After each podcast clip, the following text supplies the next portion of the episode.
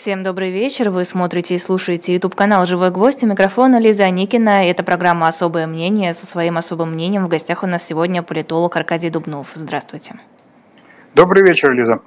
Пашинян бросается громкими заявлениями, грозится выйти из ОДКБ. Насколько эта угроза реальна? Или это блеф с попыткой надавить на Москву? Я думаю, это можно воспринимать и так, и, и иначе. Здесь, конечно, не без элемента э, некоторого политического пиара, но он э, недалек от реальности, этот шаг. В конце концов, э, первый раз об этом было уже сказано в прошлом году на фоне скандального саммита ОДКБ в Ереване, где Армения председательствовала, а Пашинян отказался подписать итоговый документ, в котором отсутствовало политическое э, признание ОДКБ вот, агрессивных, агрессивного поведения Азербайджана. Вот с того момента э, вот эта тема стала актуальной для Армении, тема выхода из ОДКБ, или как изящно ее переформулировал Пашинян, это не мы выходим из ОДКБ, а это ОДКБ выходит из Армении. Да? А на что, как кажется, сегодня Мария Захарова э, выразила, так сказать, непонимание этой формулы, но Ей, правда, довольно резко уже сегодня же ответил Пашинян, а, что, мол, я не собираюсь дискутировать с представителем МИДа, мой уровень президент или глава государства. Да? А, то есть градус, я бы сказал, полемики, конечно, а, достаточно высокий, тем более если учесть, что Пашинян уже находится в Москве.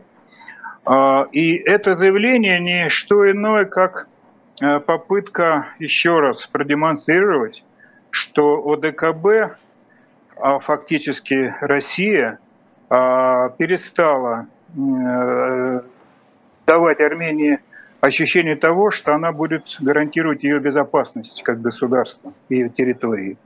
А раз так, то э, Армения вынуждена искать другие способы обеспечить свою безопасность. И э, без обиняков дает понять, что это будут западные партнеры, с которыми уже начинаются переговоры о безопасности. Да?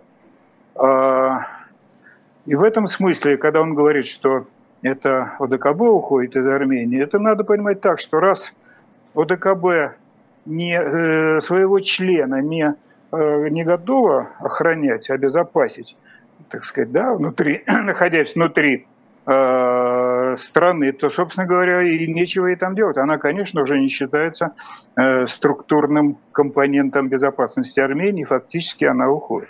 Так что это, в общем, такая формула речи, за которой стоит действительно э, фактура значительная. Ну и дальше очень быстро, если развивать эту тему, если Армения действительно покидает ОДКБ, это развязывает ей руки с точки зрения дислокации на ее территории – военных инфраструктур третьих стран, попросту говоря, каких-то баз. Почему это открывает, э, развязывает руки? Потому что членство в ОДКБ накладывает определенные ограничения на такого рода э, дислокацию э, структур военных третьих стран без согласования с партнерами. Да? А Раз так, то понятно, что тогда она вправе Армении будет обратиться к партнерам э, западных, в первую очередь Соединенным Штатам, э, представители которых военные уже в эти дни были в Ереване, буквально позавчера обсуждали эту тему э, с Пашиняном. То есть, э, я бы сказал, запросная позиция Армении весьма э, высока, поставлена предельно жестко, э, и э, ответ на это из Москвы был такой умиротворительный, попытка, так сказать, сбавить обороты. Песков сказал, ну, мы, конечно, будем продолжать разговаривать с нашим партнером. Армения для нас очень важная страна. Что-то в этом смысле мы, конечно, э, будем искать э, типа развязки. Да? Вот э, что можно по этому поводу сказать, не, не вдаваясь в дальнейшие подробности. Их очень может быть много. Готовится, готовится идет мирный процесс – один из самых застарелых, точнее говоря, самый застарелый на территории э, мирный процесс по разрешению конфликта, которому больше лет, чем СНГ. С 88-89 года это все началось. Так что это очень важно.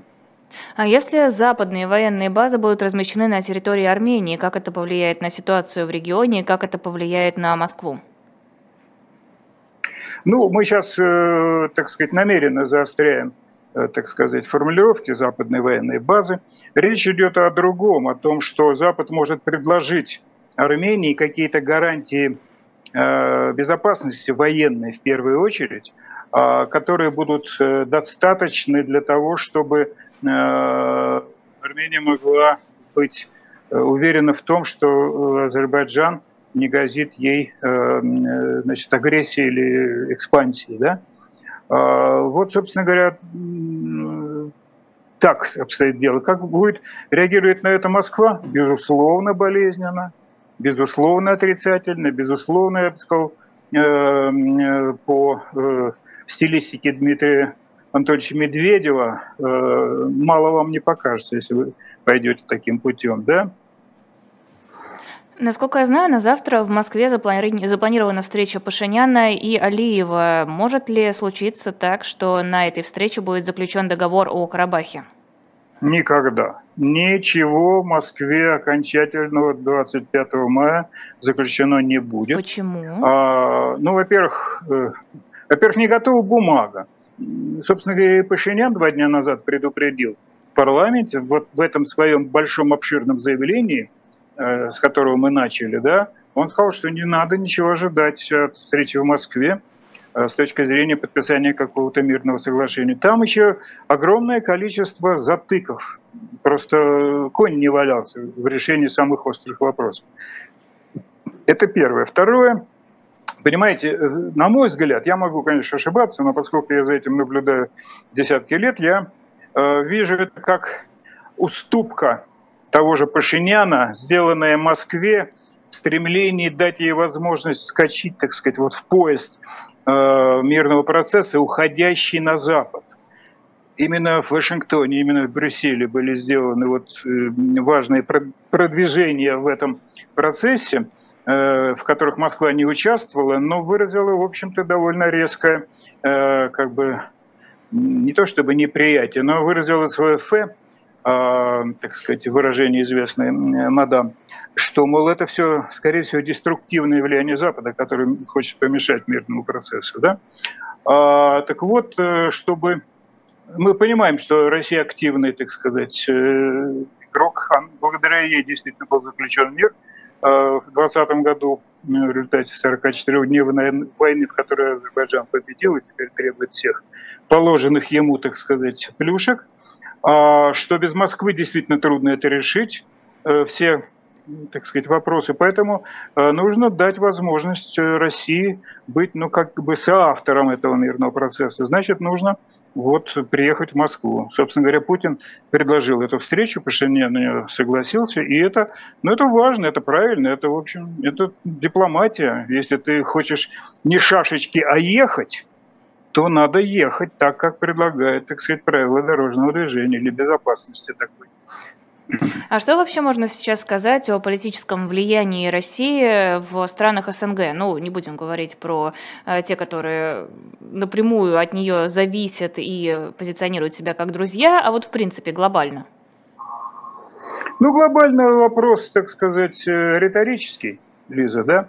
Мы понимаем, что ситуация, э, связанная с конфликтом военным в Украине, которому, кстати, сегодня ровно 15 месяцев, да, а, она полностью изменила э, как бы матрицу отношений России э, с окружающим э, ее пространством постсоветским, где, что называется, отношение к России как бы в смысле устойчивого уважения к ней сильно подорвано.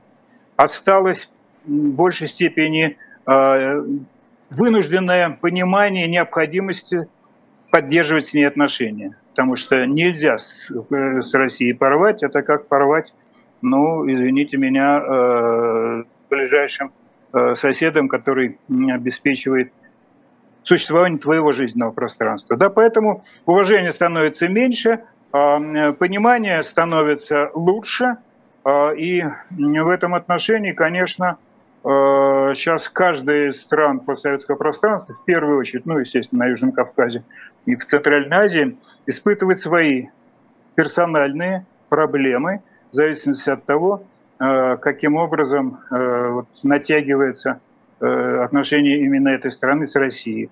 Вот в страдательном залоге находятся сегодня те страны, которых Запад упрекает и не безосновательно в том, что они помогают России обойти санкции.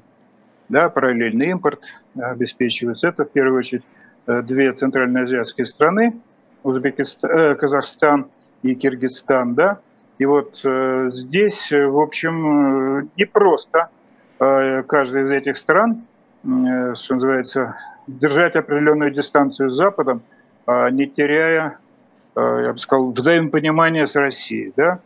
Э, ну и, в общем, понимаете, время каждый раз показывает, э, с каждым новым выступлением э, нашего, например, лидера, я могу даже забежать вперед, а, с каждым новым выступлением э, нашего лидера, что э, в столицах этих государств, э, этим столицам все время дают почувствовать, что, в общем, их само по себе государственное существование, оно является весьма условным в глазах Москвы. А если вспомнить нашумевшую мизансцену, которую показали вчера встречи председателя Конституционного суда Зорькина с, с президентом Путиным, там в эскападе Владимира Владимировича относительно Украины а, выпала из внимания одна фраза, которая была сказана Путиным. Если вы помните, он сказал, ну да, собственно говоря, Украина сама по себе появилась у СССР только после, украинской, после Октябрьской революции, как и все остальные квазигосударственные образования – то есть это те самые квазигосударственные образования, которые сегодня являются независимыми государствами СНГ, тот же там Узбекистан, Кыргызстан э, и так далее, далее по списку. Вот в этой фразе э, как бы вы вскрываете все отношения российского руководства, все уважительная, уважительную готовность признать эти суверенитеты э, настолько, чтобы, так сказать, им Э, было безопасно считать себя соседями э, России. Вот я это так понимаю. Так что отсюда вот ответ на ваш вопрос. Э, отношения на наших глазах, конечно, меняются. Уважение становится все меньше и меньше. Страха все больше и больше. На этом фоне как себя позиционирует Китай, который, насколько я понимаю, увеличивает свое влияние на страны Центральной Азии? Ну, так сказать, Э, пространство, э, что называется, такое пустым не бывает. Всегда пустота заполняется чем-то. Вакуум не может существовать, особенно в таком геополитическом пространстве, вечно. То есть он его и не было вакуум. Разумеется, э, Китай завоевывает все больше и больше пространства для своего как бы влияния, завоевывает в первую очередь экономическим образом, в меньшей степени политическим, но последний саммит – а, который произошел в древней, одной из древних столиц Китая, в Сиане, вот саммит Центральная Азия, лидеры всех пяти стран Центральной Азии с председателем Китая Си Цзиньпинем. А если внимательно изучать документы, а я, в общем, старался это делать, да, то оттуда мы хорошо э, можем вытянуть одну непререкаемую вещь. Китай – впервые заявил о своих претензиях на укрепление, так сказать, своего военного присутствия в регионе, называя это э, помощью в оборонном э, сотрудничестве в области обороны. Он готов помогать этим странам, укреплять свою безопасность и укреплять свою оборону. Такого раньше, как, э, я бы сказал, такого императивного заявления со стороны Пекина мы не слышали. А, вот, собственно говоря, это и есть результат ослабления влияния России и усиления, соответственно, влияния э, Китая. Да, э, ну тут тоже можно много чего обсуждать. Э, и, в общем, замечу только одну вещь еще. Э, на этом фоне мы, конечно, должны отметить некоторую растерянность, вообще говоря, Запада, который тоже как бы изначально претендовал на влияние Центральной Азии, но после этого саммита Э, в общем, в состоянии некоторого, так сказать, да, э, состоянии некоторого э, цукцеванга, я не знаю, как это называть. Вот прозвучало заявление на саммите G7 в Хиросиме председателя Еврокомиссии, то есть председателя Европейского правительства по существу, Урсулы фон дер Ляйен, она сказала фразу, что Евросоюз должен предложить альтернативу для Центральной Азии китайскому проекту «Один пояс, один путь». А, это совершенно изумительное заявление с точки зрения непонимания, честно говоря, лидеров Запада, в том числе вот европейских, некоторых европейских лидеров, существа происходящего. Какая может быть альтернатива со стороны Евросоюза китайскому проекту, который уже э, предложил этим странам 3,7 миллиарда долларов на всех? да, э, в то время как, например, американские представители недавно, значит, предложили 25 миллионов долларов на все пять стран, да, и вообще, э, где Евросоюз по отношению к Центральной Азии, где Китай? То да, есть поэтому... здесь расстояние вот... решает, или это скорее какие-то... Нет, нет, совершенно верно. Расстояние тоже решает. Расстояние как синоним интереса. Да? А, как синоним интереса и, как бы, так сказать, вовлеченности в дела в Центральной Азии. Мы просто э, по, по отношению к Китаю, для которого эта э, территория является жизненно важной с точки зрения, ну, хотя бы э, энергоресурсов и безопасности. А, энергоресурсы были всегда, проблемы безопасности возникли не так давно. Просто я напомню, что вообще Центральная Азия для, в общем, для мира, в первую очередь, так скажем, для Запада, а последние 20 с лишним лет – была в первую очередь э, плацдармом, тыловым плацдармом для ведения э, контртеррористической операции в Афганистане, точнее говоря, войны в Афганистане, начавшейся после 11 сентября. Да? Э, НАТО и Соединенные Штаты вели ее там, и Центральная Азия была полигоном, где размещались базы, э, откуда можно было оперировать, так сказать, да. Этим в первую очередь был обеспечен интерес Запада к Центральной Азии. Разумеется, там экспорт э, ценностей, э, гуманитарных, так сказать, э, проектов и так далее. Но это все, что называется, в нагрузку. Да, жизненного интереса Запад Центральной Азии не ощущает. Надо в этом как бы признаться, а поэтому иногда лучше избегать таких дискредитирующих заявлений, кстати, вот как я цитирую госпожу фон дер Ляйен. А по поводу дискредитирующих заявлений, э, вот эта карта Зорькина 17 века, которую он принес Путину, как мы вообще докатились до такого уровня каких-то политических рассуждений, что а, аргументом считается карта, старая карта, где, в общем-то, и Крым не является ни частью России, ни частью там, Украины, это Крымское ханство? Э, ну, видите ли, мы же теперь такого страна, э, чего изволите? Такого услужливого, услужливой готовности всей российской, особенно высшей бюрократии. Она э, предлагает своему, так сказать, патрону только то, что ему очень хочется услышать. Доносит до него только то, что нельзя не донести, скажем, в критических случаях.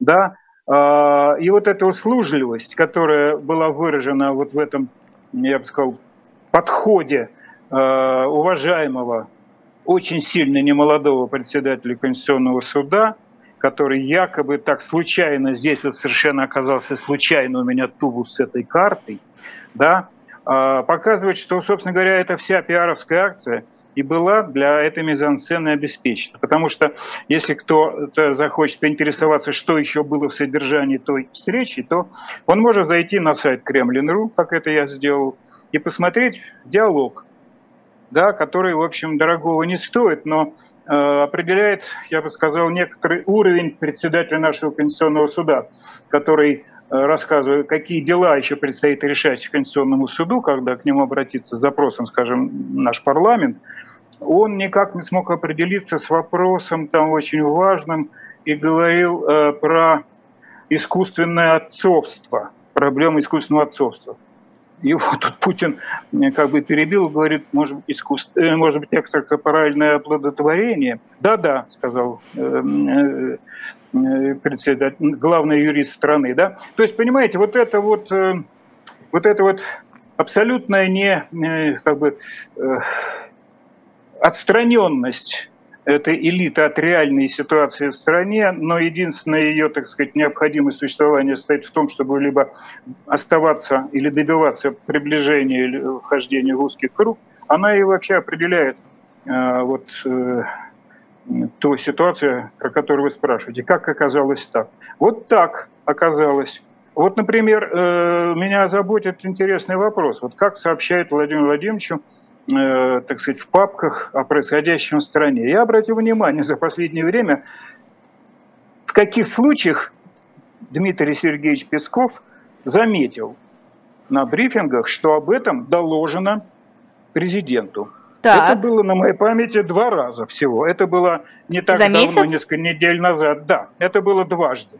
Один раз это было сказано во время трагических пожаров в Курганской области – когда погиб 21 человек да, из населения. И второй раз вот э, позавчера, э, когда он сказал, что о проникновении, так сказать, э, диверсантов в Белорусской области президенту доложен. Меня возникает все время вопрос, скажите, а все остальные случаи, так сказать, такие выходящие за пределы, в общем, нормальной жизни, президенту докладывается или не докладывается? Что он знает о нашей с вами жизни, когда она что называется, не столь благополучно. Да? А, вот, э, вот это к вопросу о, я бы сказал, нашей э, реальности. Кстати, вот еще продолжение этого. Я обратил внимание а, на другую фразу Дмитрия Сергеевича Пескова, которым я невероятно сочувствую. Я ведь, в общем-то, неплохо его знал еще в нулевые годы. А как он вынужден, что называется, крутиться как на сковородке, отвечая на некоторые вопросы. Два дня назад он сказал, что он не знает, он не уверен, что вопрос э, о Белгородской области, о диверсантах, будет доложен на Совете Безопасности, рассматриваться.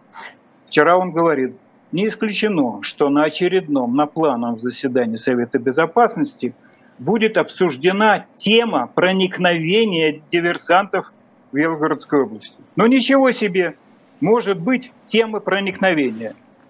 Да, что называется, страна, страна в своих границах старых подвергается, так сказать, вооруженному нападению, а это, между прочим, обозначено просто как тема проникновения, как тема, так сказать, э, повышения э, урожайности значит, лучших пород э, наших коров. А как думаете, он таким образом пытается показать, что, в общем-то, ничего экстраординарного не произошло? То есть это на аудиторию, э, на тех людей, которые смотрят телевизор, э, читают новости, или это действительно какой-то показатель э, уровня обеспокоенности внутри Кремля? То есть, ну, в общем-то, мы этого ожидали, ничего страшного тут нет. Э, да, я согласен с вами. Это резонная постановка вопроса.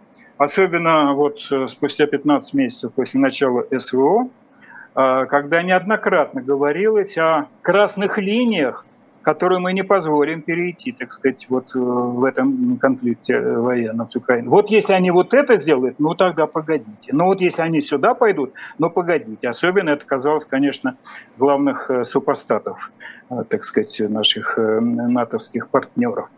Да, ну вот смотрите, красная линия одна с другой переходит, уже огромная красная полоса, да, а, и поэтому а, говорить об этом вслух, во всяком случае, на, на телевизионном, по ящику, по телевизору, опасно, потому что вот туда направлено основное, так сказать, э, э, что называется, жало пропаганды, да, народ не должен волноваться. Вот, поэтому это э, обставляется как заурядная тема, повторяю, как заурядная тема, как, э, так сказать, э, подготовка к, к значит, SEO озимых. Хорошо, это демонстрируется таким образом, а сам Кремль, что об этом, на ваш взгляд, думает? Обеспокоен ли он сложившейся ситуацией? Загадка. Лиза, загадка. Ну, может быть, по каким-то признакам, сигналам, вот как любят считывать? ручкой по столу стучал? А, ну, вот этим признаком, наверное, надо будет считать, э, что называется, гром, громкие вчерашние выражения господина Пригожина Евгения Викторовича. Да? Э, на мой взгляд, э, он обозначил, вскрыл ту глубину, так сказать, элитного раскола, который происходит э, вокруг Путина. Не внутри Путина, понятия не имею, что там происходит, да, а вокруг Путина. Путин молодец, Путин ура, а вокруг него, э, что называется, э, бояре дерутся. И вот чубы, так сказать, там летят э, направо и налево, которые выдергиваются этими боярами друг у друга. А, Все это происходит вот на том фоне, о котором мы говорили, что, так сказать, все идет как бы по плану, кстати, уже давно мы не слышали этих выражений, что все идет по плану, да? И в этот план, конечно, уже никак не входит ситуация, связанная вот с проникновением диверсантов в Белгородскую область. А, кстати, обращаю ваше внимание, что э, активно, а, активно не муссируется тема, которая обычно бы э, обязательно была бы вброшена в качестве методички, э, что там это все делается по заданию американцев. НАТО были такие пробросы, да, что за э, раз там были русские, но они все равно украинские диверсанты, русские диверс... по национальности, они все равно украинские диверсанты, но за этим всегда следовала дальше такая цепочка логическая. А раз это так, то это, конечно, американцы и, и НАТО. Сложная какая-то цепочка. Думаю, она не сложная, она уже такая тривиальная, что мы всегда понимаем, что дальше будет, скажем, что наускивает там НАТО. Так вот, об этом тоже сейчас не стоит говорить, потому что ведь вся СВО была задумана для того, чтобы солдаты НАТО как можно дальше были отбиты от российских границ. А если продолжать эту тему, то оказывается, что чуть ли не солдаты НАТО уже в Белгородской области. Понимаете? Вот в чем, э, вот в чем проблема. Небольшой перерыв на рекламу, и затем мы продолжим наш эфир. Это Аркадий Дубнов, политолог в особом мнении на YouTube-канале «Живой гвоздь». А, на shop.diletant.media есть книга «Сталин. Главные документы 1878-1953».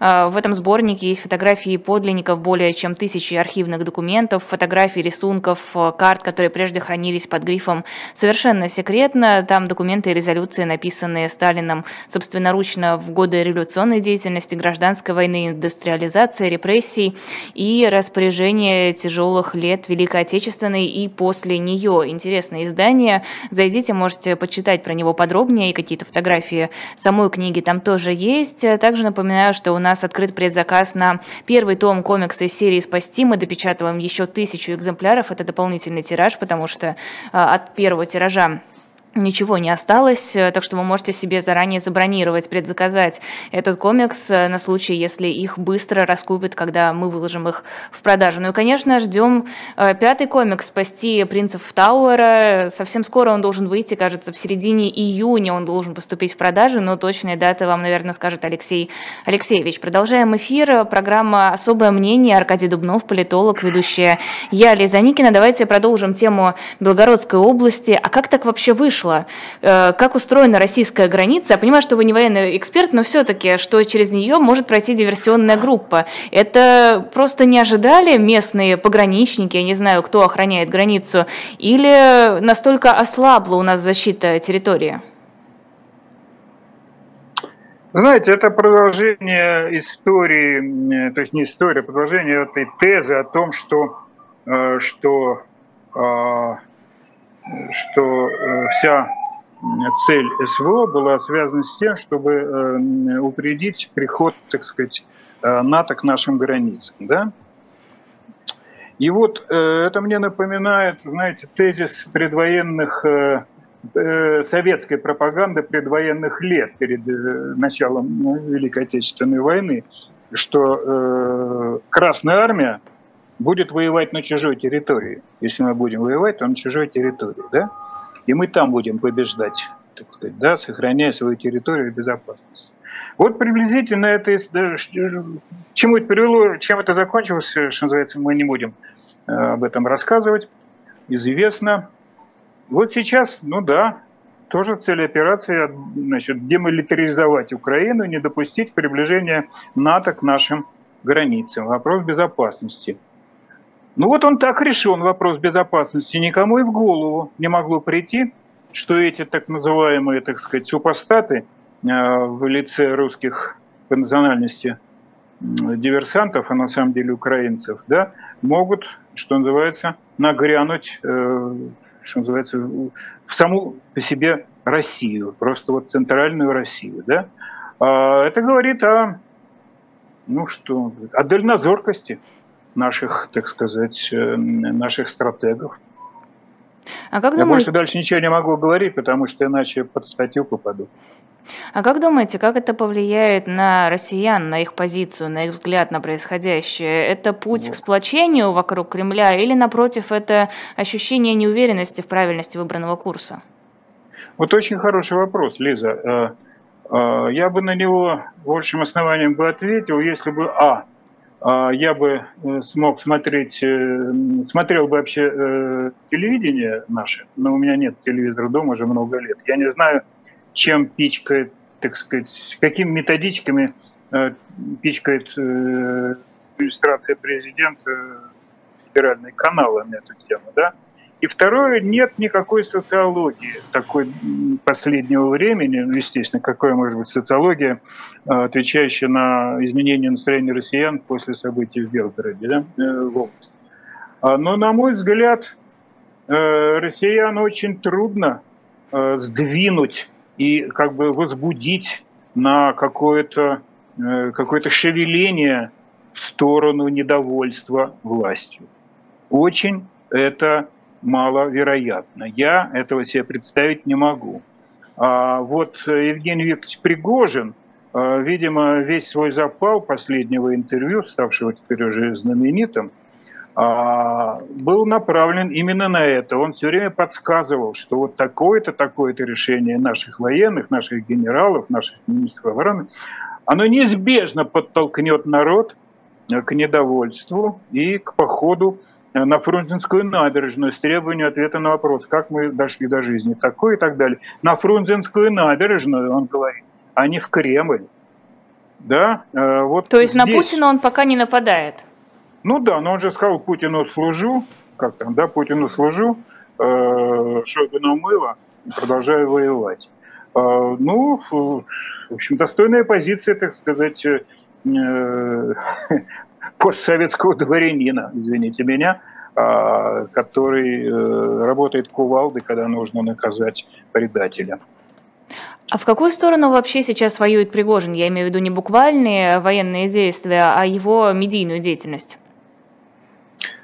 Ну, вообще Пригожин это такой, он как бы хочет предстать таким Робин Гудом, э, героем, который не боится, э, живот готов положить за, э, за простой народ, э, защищая его, да, э, и э, кажется, что он э, готов претендовать на какое-то политическое представительство в России, на, на выражение этого представительства. Я честно говоря, когда встречаю такого рода выводы, я, я не могу с ними согласиться, понимаете? Я все-таки с достаточным, но все-таки уважением отношусь а, вот к россиянам, пусть это выглядит довольно странно, да, но тем не менее человек, который э, показывал нам, э, что можно кувалдой казнить заслуженно, так сказать, там как устраивать самосуд, вообще вся эта риторика брутального типа – которая подходит для совершенно другой среды. Собственно говоря, из этой среды он набирал своих, так сказать, воинов, да, а, из тюрем, э, готова заинтересовать, в общем, массового избирателя. Поэтому говорить о политическом, политических его амбициях я бы не стал. Он просто такой вояка, вот вояка, ему сам нравится процесс. Цель не что, главное процесс. Да, а, он воевал, воевал с Бегловым в Санкт-Петербурге, ну, так сказать, ничего не вышло. Он воевал в Африке, ну, там показал, что в России руки длинные. То есть он застолбил себе место в истории. Вот в истории место он себе застолбил. Но не как политик, а как вот такой кровавый Робин Гуд. А, вот, собственно говоря, так я вижу его а, попытку а, сегодня фрондировать. Видите, он же, он же фрондирует исключительно против одного человека, по большому счету, против министра обороны. Он даже слегка прикрывает, так сказать, начальника генштаба. Да? Обратите внимание, он очень мало вообще говорит об Украине, о непосредственно военном конфликте с Украиной. Об украинцах он говорит очень даже лояльно. Он говорит высокого мнения об украинской армии, о сплоченности украинской нации, которая стала фактом после того, как мы ее хотели, что называется, денацифир, э, денацифицировать. Нацифицировать, да?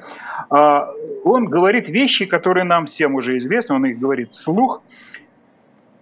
Какая его цель? Ну, я думаю, что еще другая цель его – это Э, некая индульгенция, получить абсолютную индульгенцию от э, преследования со стороны тех, кто хочет ну, как бы убрать его полностью со сцены.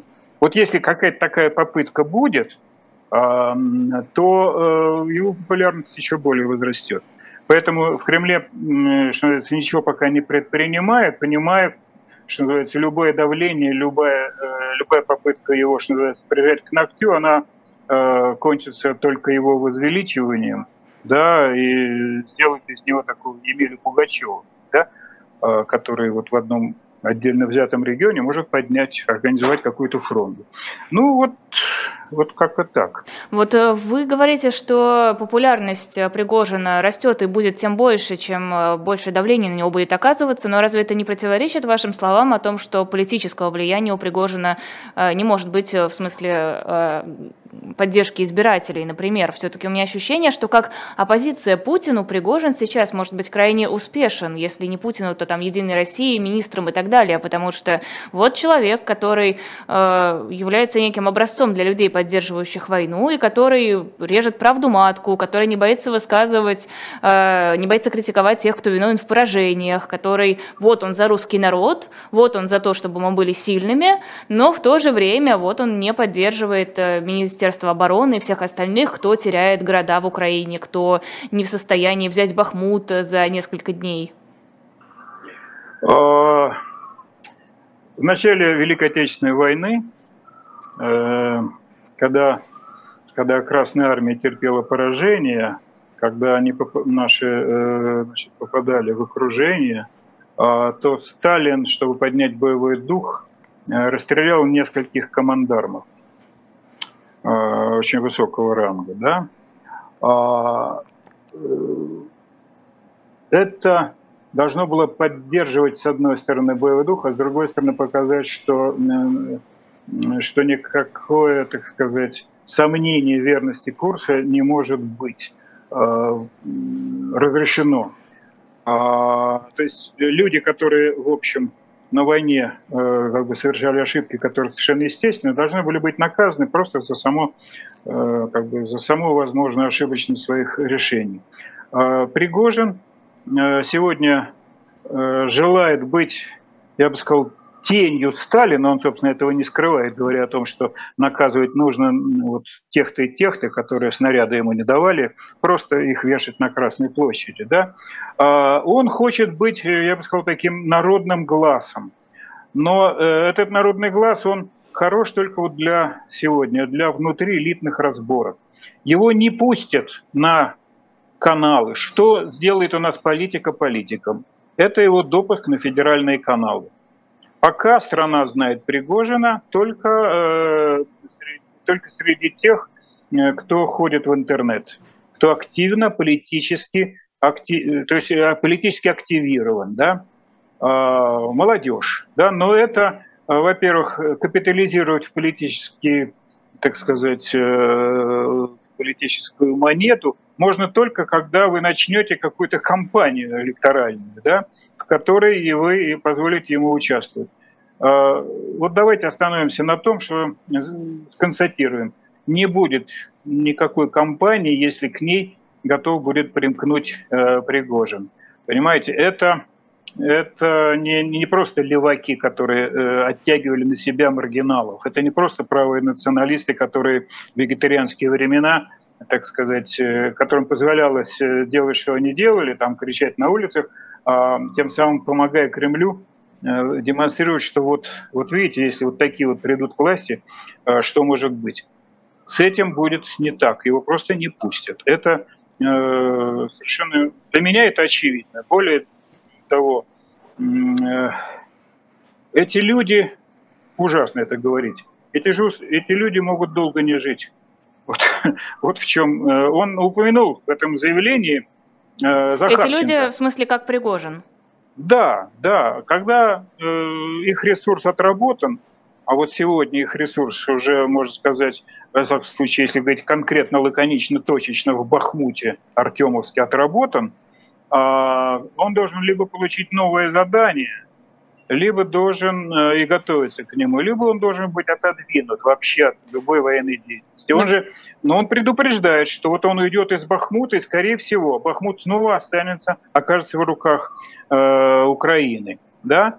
А, и это, кстати, не, я бы сказал, не случайное заявление.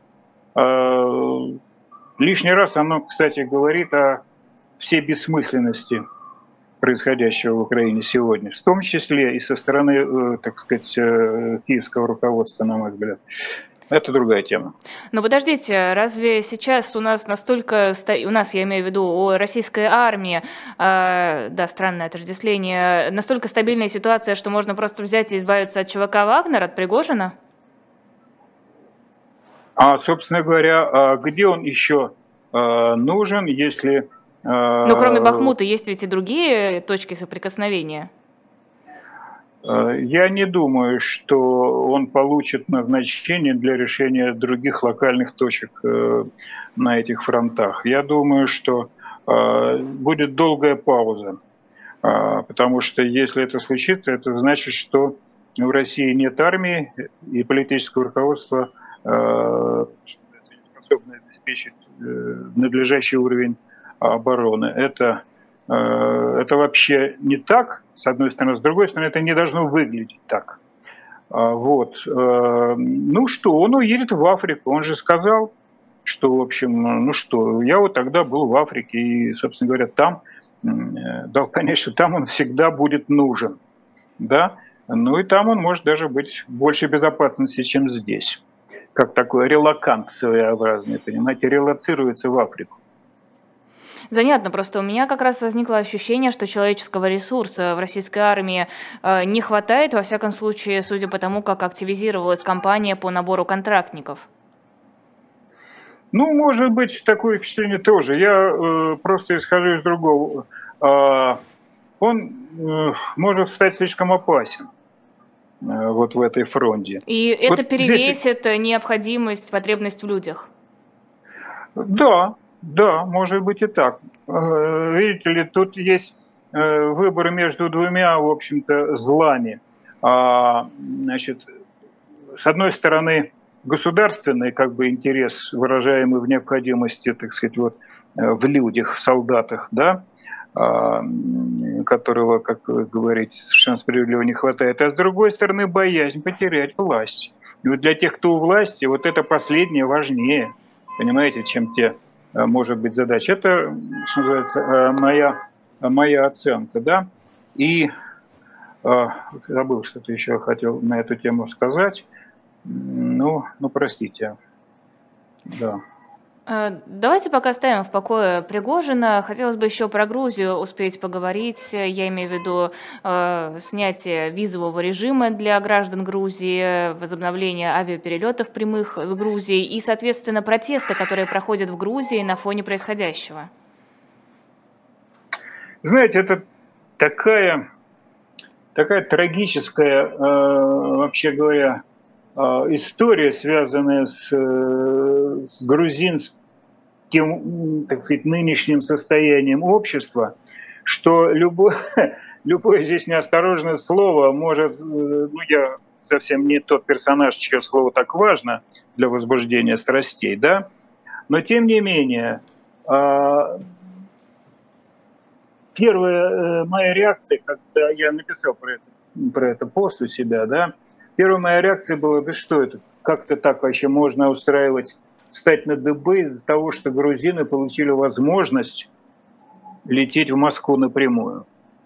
Ну, это как-то алогично, это как-то противоречит здравому смыслу. Как бы, да, ну вот абстрагируемся, да, дали возможность грузинам летать в Москву. А, дали возможность грузинам, так сказать, без визы летать в Москву, да, прекрасно, как бы, да, прекрасно. А, но поскольку грузины э, страна э, находится в таком, извините, ну сейчас обидно скажу, но для краткости, в таком шизофреническом политическом состоянии, когда, с одной стороны, Грузия хочет э, быть частью Европы, стремится в Евросоюз и была невероятно оскорблена последним отказом предоставить ей статус кандидата в члены Евросоюза, особенно на фоне решения позитивного в отношении Молдавии, да, Молдовы.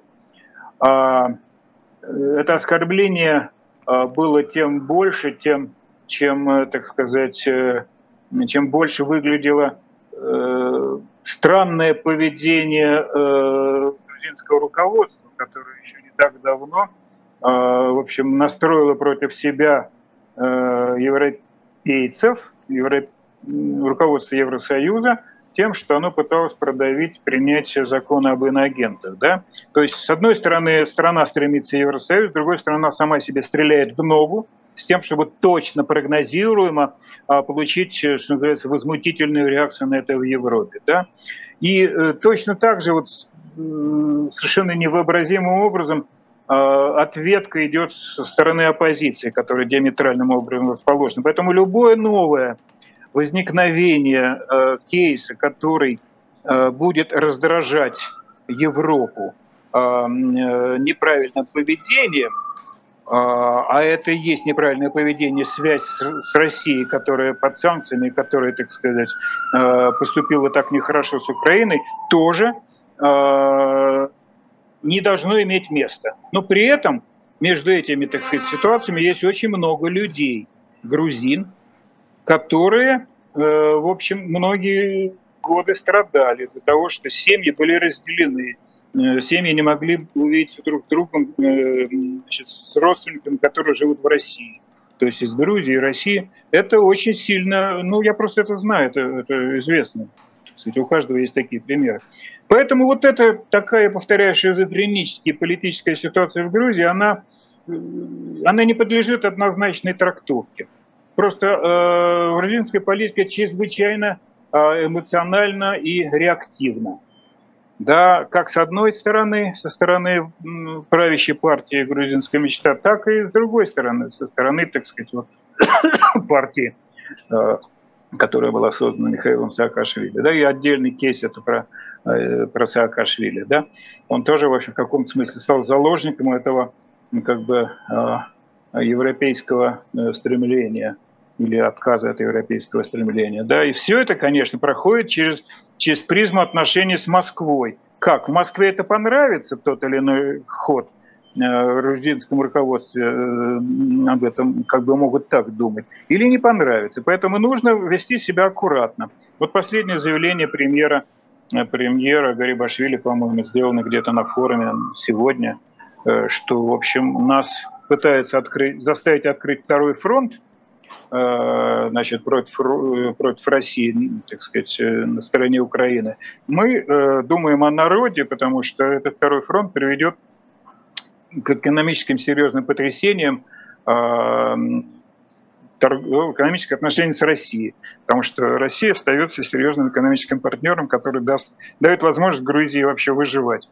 Не без этого, между прочим, не без этого. Это тоже надо понимать. Поэтому, в общем, вся эта драма – это если уже говорить обобщая, это э, длящаяся драма распада Союза во всяких разных ее аспектах. Вот вы говорите, что понравится Москве, что не понравится. Вряд ли Москве понравилось изгнание дочери Лаврова со свадьбы в Грузии. А, ну, я должен сказать, что, э, так сказать, у, э, у спикера в Москве хватило ума эту тему не обсуждать. Вот просто хватило ума.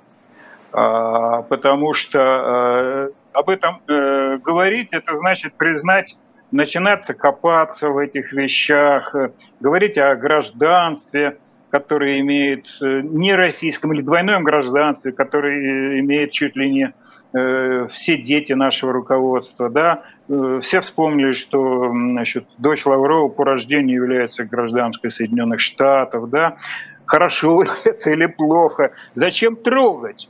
Зачем это трогать? Решили правильно в Москве и, наверное, не стали это комментировать. Другое дело, что, конечно, опять я говорю про драму распада Союза. с каким упоением нам показали всякие видео, как один день этой свадьбы все-таки прошел в Грузии с разбахом, с удовольствием, да, так сказать, на водах там, да. Молодежь просто э, кутила и радовалась, как она делает на любой свадьбе своих друзей, да. Но именно в Грузии, Почему в Грузии? Потому что Грузия всегда и в советские годы считалась местом, так сказать, э, местом роскошного отдыха, роскошной, так сказать, э, времяпровождения, которое могла себе позволить в первую очередь все-таки э, советская элита. Вот это стремление вот оставить, остаться вот в этой, так сказать, в этой среде, которая все еще остается нас как бы близко к России, даже подведомственной России. Мы имеем право, вот говорят эти дети, это вообще их папы. Грузия все равно это наши люди. Вот э, я, собственно говоря, э, по-моему, один пост свой так и закончил, имея в виду руководство нынешней э, Грузии. Это наши люди. Наши люди. Последняя тема, которую хотелось бы сегодня обсудить. Комиссия РАН обратилась к Министерству культуры с просьбой не отдавать Троицу церкви. В Кремле обещают обсудить этот вопрос. В принципе, как думаете, почему возникла эта тема? Почему решили Троицу э, вот так вот э, одним указом, одним словом э, передать из музея в РПЦ? Что вы так говорите как-то безлично? Решили. Не решили, а решил. Правда ведь? Был же указ. Ну хорошо, царственным повелением, с высоты своего трона. Да. Э, ну, я себе позволил на эту тему вот сегодня пошутить, написал, так сказать, небольшой пост. Понимаете, а, э, высшие силы, высшие силы, э, благословение которых высший руководитель наш хотел найти решив вот так самолично передать святую реликвию э, русскую а, Российской Православной Церкви, высшие силы оказались недовольны тем, что до них не всю информацию довели состояние этой э, великой реликвии. Она больна, больного нельзя, так сказать, перемещать. Это может ему грозить смертельными угрозами, опасностями. Вот эти высшие силы были настолько э, недовольны, что свое решение э, о недовольстве они передали не обратно, так сказать, высшему руководителю, а через музейных экспертов и э, церковных иерархов. И это, э, на мой взгляд, говорит о том, что расчет на высшие силы или возможности коммуникации высшего руководителя с высшими силами сильно поколеблено. Понимаете, поколеблено сегодня. Вот я не знаю, как будет дальше. Это серьезный серьезная как бы наша общая проблема. Если э, высший руководитель потерял опору надежде на высшие силы, то это грозит, в общем, деморализацией личной и, э, я бы сказал, дезавуацией всей, всех его планов. Да это еще опасно. и нарушение законодательства. У нас вообще традиционные ценности, а он как-то от них оторвался, получается. Ну, мы же сегодня уже, уже говорили про это, что не обо всем доносят высшему руководителю, не обо всем, и поэтому вот он и отрывается. Или ему дают отрываться, я не знаю. Но все это печально. Если говорить серьезно, то все это чрезвычайно печально. А, так же печально, как печален уровень, там, скажем, нашего главного судьи, о котором мы сегодня говорили. Да? Ну сколько можно так, так позориться перед всей страной, э, вот, устраивая вот это вот шоу с картами, с непониманием реальных проблем, стоящих э, перед судом даже. Что это такое? Отцовское, так сказать, как он сказал там, да? Э, что там такое сказал? Незаконное отцовство. В общем, я же не помню. То есть Искусственное отцовство. Искусственное отцовство. Ну, вы понимаете, что такое искусственное отцовство? Я этого не понимаю. Да? Главное, что он понимает. Ну, в общем, вот Помните, да, у Швондера, ну, это просто какой-то позор. Э, на этой красивой ноте пора заканчивать наш эфир. После этой программы в 20.05 будет программа «Цена вопроса» с Сергеем Алексашенко, так что я далеко не ухожу. Увидимся с вами через 5 минут в этой же студии. И, конечно, заходите на shop.diletant.media, там есть книжки, журналы, там есть новый выпуск «Дилетанта», где аж целых три мои статьи. Э, хвастаюсь, чтобы вы побежали поскорее покупать, готовы раздавать автографы направо и налево. Это все можно указать в комментариях. Э, ну и, конечно, ставьте лайки, подписывайтесь э, и рассказывайте об этой трансляции друзьям, чтобы как можно больше людей могло увидеть этот эфир. Спасибо огромное. Это был Аркадий Дубнов, политолог, э, и Лиза Никина. Всего доброго.